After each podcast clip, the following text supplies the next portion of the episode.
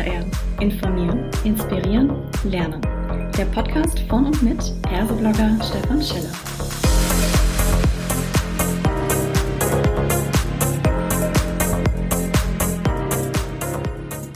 Hallo und herzlich willkommen zu einer weiteren Ausgabe des Podcasts Klartext HR. Heute habe ich mir die Frau Professor Dr. Anja Lüthi mit ans Mikrofon geholt und wir sprechen über den Einfluss von Frauennetzwerken auf die Arbeitswelt. Hallo Anja, schön, dass du da bist. Magst du dich kurz vielleicht bitte selbst vorstellen?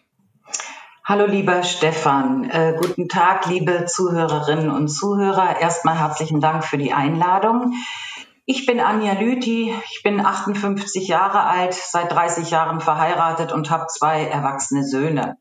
Von Hause aus bin ich Diplompsychologin und Diplomkauffrau. Seit 20 Jahren lehre ich jetzt an der Technischen Hochschule in Brandenburg am Fachbereich Wirtschaft, das Fach BWL und die Vertiefungsrichtung Dienstleistungsmanagement. Parallel habe ich eine kleine, feine Beratungsfirma, die Unternehmen aus der Gesundheits- und Sozialbranche berät hinsichtlich Leadership, Unternehmenskultur, Employer Branding, Recruiting und Personalmarketing. Sehr schön, vielen Dank.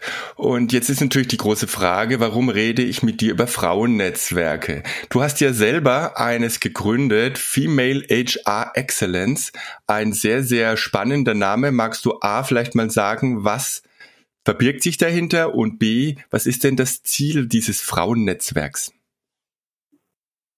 Ja, ich habe ähm, seit März 2020 Corona-Pandemie einfach immer mehr hochkarätige, tolle HR-Frauen im Netz kennengelernt, sei es über LinkedIn, sei es über Twitter, sei es in einer ähm, sich regelmäßig treffenden Gruppe äh, dienstags nachmittags und habe dann im November letzten Jahres den Entschluss gefasst, ich muss diese HR-Kompetenz, äh, die weiblich ist, bündeln. Und so habe ich diese Female HR Excellence Frauengruppe eingeladen, sich mit mir alle 14 Tage am Mittwochnachmittag von halb drei bis vier zu treffen. Wir sind jetzt 20 Frauen. Im Moment ist es eine geschlossene Gruppe und ähm, wir wollen eben über HR-Themen reden, uns unterstützen, denn wir wissen ja alle, ähm, Netzwerke sind jetzt keine neue Erfindung, sondern die sind ja schon seit 100 Jahren letztlich ähm, eine sehr sehr hilfreiche Unterstützung zunächst für Männer vor 100 Jahren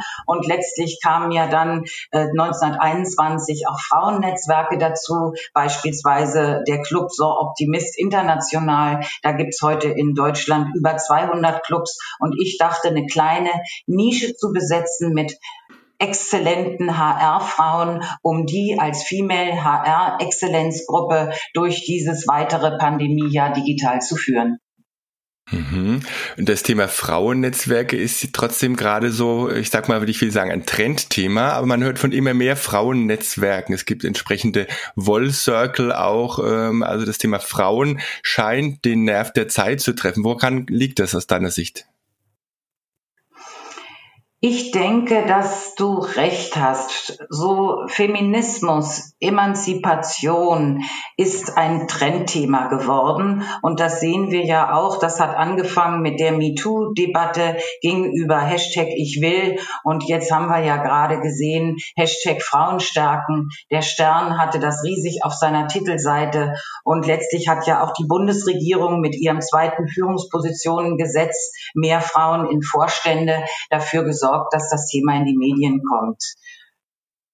Siehst du diese Frauennetzwerke vielleicht auch als eine Art Gegenbewegung nach dem Motto, ja, Männerclubs, du hattest, glaube ich, das im Vorgespräch auch verschiedene Namen dazu genannt, die gibt es ja eigentlich seit Jahrhunderten, ähm, dass es jetzt auch Zeit ist, dass die Frauen das auch tun? Wie stehst du dazu? Na gut, ähm, seit Jahrhunderten ist vielleicht übertrieben, denn der erste Rotary Club wurde 1905 gegründet, der erste Lions Club 1917 und der erste Frauenclub 1921. Also vor 100 Jahren genau der erste Frauenclub. Und nein, ich glaube nicht, dass das eine Gegenbewegung ist, denn es geht bei Frauennetzwerken ja überhaupt nicht gegen Männer, sondern es geht ja um die Gleichberechtigung, dass 50 Prozent Männer und 50 Prozent Frauen in Aufsichtsräten, Vorständen, in den Abteilungsleiterebenen und in den Mitarbeiterinnen-Ebenen vorhanden sind. Und letztlich geht es ja um ein Miteinander, um ein Füreinander, denn wir wissen ja beide, Stefan, dass Teams, in denen Frauen und Männer arbeiten, bekanntlich viel erfolgreicher sind. Und da ist es ja auch unabhängig von der hierarchischen Ebene, ob es sich da um Aufsichtsräte, Vorstände oder um Putzkolonnen handelt. Männer und Frauen, die gemeinsam arbeiten, haben viel besseren, kreativeren und mehr Output, der sich positiv auf die Wertschätzung auswirkt, als Monogruppen von nur mhm. Frauen oder nur Männern. Ja, und äh, mal mit Bezug auf den Titel jetzt auch, welchen Einfluss wollt ihr denn in Female HR Excellence in dieser Gruppe jetzt auf eure Arbeitswelt oder generell auf die Arbeitswelt nehmen?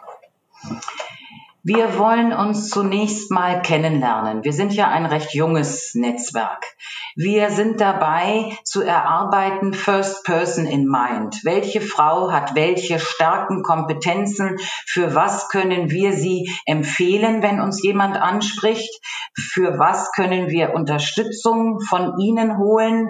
Und wie können wir im Grunde als starke HR-Frauengruppe die Arbeitswelt mit mehr hochkarätigen Frauen bestücken. Wie gesagt, das Ziel wäre 50-50 und mir persönlich geht es zum Beispiel darum, dass die Deutsche Bahn endlich dann bald einmal eine Personalvorständin hat. Bisher waren das ausschließlich männliche Wesen. Mhm. Das ist jetzt ein sehr, sehr konkretes Ziel an dieser Stelle. Ähm, mal jetzt wird genau nochmal auf die andere Seite geblickt, wenn man überhaupt von anderer Seite äh, in dem Zusammenhang sprechen kann. Aber wie, äh, wie empfindest du denn die Reaktion äh, der Männer auf das, was du tust oder vielleicht auch das, was man medial an der einen oder anderen Stelle mitnimmt, wie Männer reagieren auf diese Vielzahl von Frauennetzwerken, die jetzt hier aktiv ist? Hochinteressant, dass ich sofort Anfragen von Männern bekommen habe, die wahnsinnig gerne Gast bei Female HR Excellence sein wollen. Denn unser Ablauf ist immer so, wir machen eine kurze Einführung, dann haben wir eine externe Gästin, die berichtet 20 Minuten über bestimmte Themen, zum Beispiel Digitalisierung von HR, wie wird sie sich entwickeln, was sind die Erfolgsfaktoren. Darüber hinaus diskutieren wir danach, begeben uns in Breakout-Rooms und dann sind die 90 Minuten auch wieder vorbei, nachdem wir uns aus den Breakout-Rooms berichtet haben. Das heißt, Stefan, ich habe das Gefühl, dass die Männer der Generation X, die zwischen 30 und 40 sind, weil da habe ich jetzt gleich mehrere Anfragen, das toll finden, das miteinander begriffen haben und gerne im Netzwerk auf dem Podium bei uns berichten würden, wie sie Frauen unterstützen unterstützen und helfen mit nach oben zu bringen. Bloß leider haben wir uns entschieden, dass wir zunächst 2021 nur weibliche Gästinnen einladen, aber vielleicht bei Clubhouse selbstverständlich dann auch mit Männern ins Gespräch kommen. Mhm. Und wenn man jetzt mal wieder weiter äh, on the job denkt, wie könnten denn diese Männer, die sagen, hey, ich finde das toll, was ihr da macht in diesen Frauennetzwerken, wie sähe denn konkret so eine Förderungsmöglichkeit aus? Und man sagt, ich möchte das unterstützen als Mann. Also es gibt, wie ich jetzt gehört habe, bei BMW und bei Daimler intern, unternehmensintern Frauennetzwerke. Und wir werden uns jetzt die Vertreterinnen hoffentlich zu Female HR Excellence einladen. Denn meine Idee wäre, dass bei Männern sich das Bewusstsein dahingehend verändern sollte, wenn es Stellen zu besetzen gibt, auch in den höheren Etagen, dass sich diese Männer an die Frauennetzwerke intern in Unternehmen wenden und sagen, habt ihr in eurem Netzwerk eine tolle Frau, die für diese ausgeschriebene Position in Frage kommt. Denn wir sind noch nicht bei 50-50. Das heißt, bis wir da sind, sollten eigentlich alle offenen Positionen mit Frauen besetzt werden. Und die Frage ist ja, wo kriegt man die so schnell her? Und es gibt ja so immer auch das Argument, Frauen zwischen 30 und 40 gründen eine Familie, die wollen ja gar nicht nach oben. Das stimmt nicht, würde ich behaupten. Und es gibt immer noch die Argumentation, ach ja, ich kenne da eine Frau, die ist ganz, ganz toll, aber die ist einfach noch nicht so weit. Ja, in ein paar Jahren ist die so weit, dann können wir die nehmen. Aber im Moment bevorzugen wir dann doch den Mann, weil der ist schon so weit. Und das wollen wir aufbrechen, indem wir ganz konkret Ansprechpartnerinnen auch sind, wenn jemand jemanden auch als Speakerin sucht für einen Vortrag, er kann uns ansprechen, denn auch die Bühnen, Stefan, sind ja heute, wir sehen es im Fernsehen, ob es Maischberger, ob es Markus Lanz oder ob es Anne Will ist, es sind immer ein paar Alibi-Frauen dabei, aber eigentlich völlig männerdominiert. Da hast du recht, das ist tatsächlich häufig so, wenn man das mit dem äh, bewusst kritischen Auge anblickt. Was kann denn jetzt die HR-Abteilung im Unternehmen äh, dafür tun, dass eure Arbeit in den Frauennetzwerken auch dort ankommt? Weil auf der einen Seite ist natürlich mediale Arbeit wichtig, vielleicht in gewissem Rahmen auch eine Art politische Arbeit. Das äh, geht aus meiner Sicht heute Hand in Hand, wenn man in den Medien aktiv ist. Wie habt ihr den Durchstich, um auch dieses Female HR Excellence noch stärker in den Vordergrund zu bringen?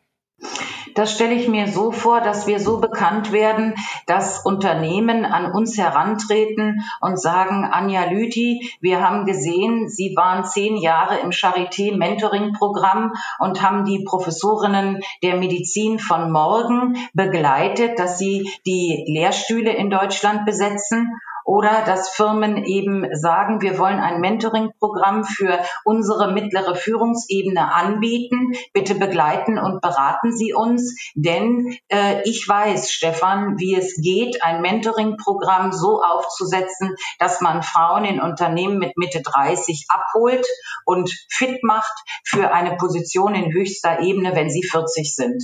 Und da hoffe ich, dass wir zur Marke werden, wenn du eine HR-Maßnahme ähm, wie zum Beispiel Mentoring-Programm oder ein Fortbildungsprogramm, Soft Skills für Frauen, äh, wie auch immer, äh, planst, dass du dann auf uns zukommst und wir sozusagen unseren Spirit dann damit in die Unternehmen reinbringen. Denn das Gute ist ja, dass wir sehr vielfältig sind. 20 Frauen, alle haben bestimmte Erfahrungen. Und ich habe ja jetzt gerade beispielsweise von mir gesprochen mit dem Mentoring-Programm äh, für Frauen in der Führungsebene, weil ich das ja auch schon in Unternehmen umgesetzt habe.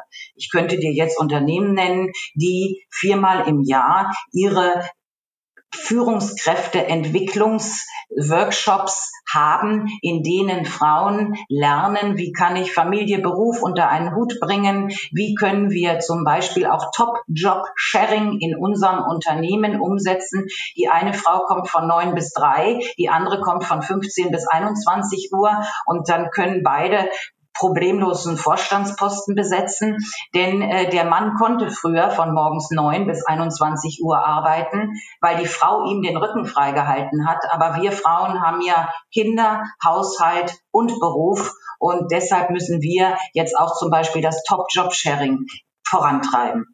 Mhm.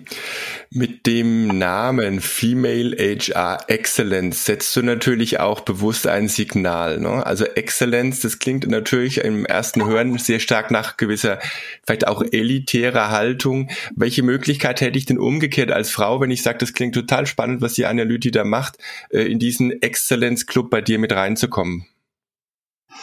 Sie muss im Upper Level im HR-Bereich beschäftigt sein und sie muss ähm, einen Spirit haben, gute Ideen haben. Sie muss schon ein bisschen Berufserfahrung haben. Ich habe mich absichtlich gegen die Sachbearbeiterebene entschieden. Warum? Weil diese Frauen noch keine Entscheiderinnen sind.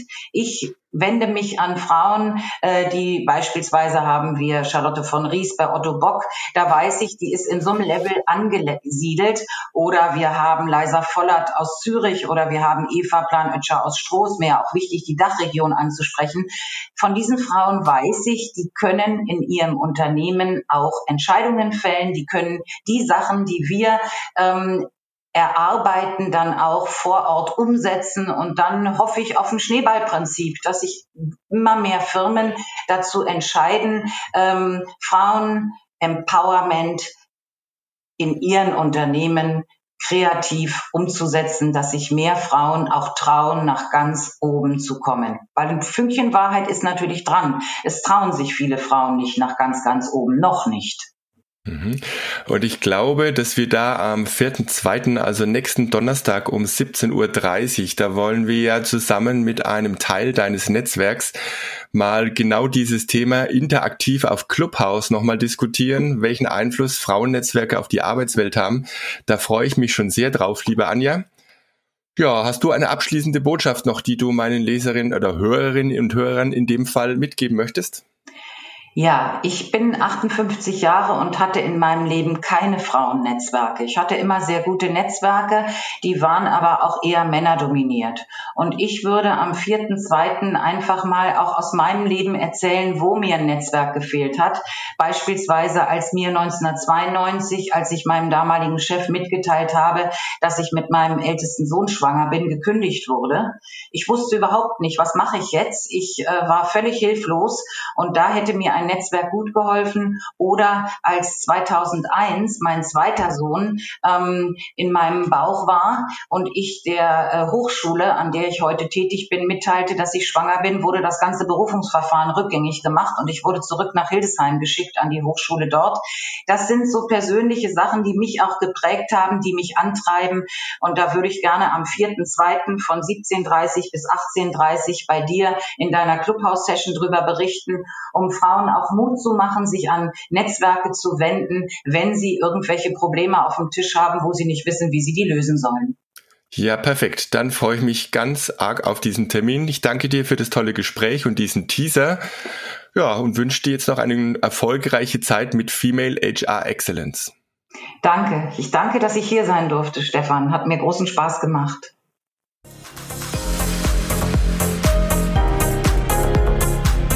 Das war eine weitere Folge Klartext HR. Informieren, inspirieren, lernen. Der Podcast von und mit Perseblogger Stefan Scheller.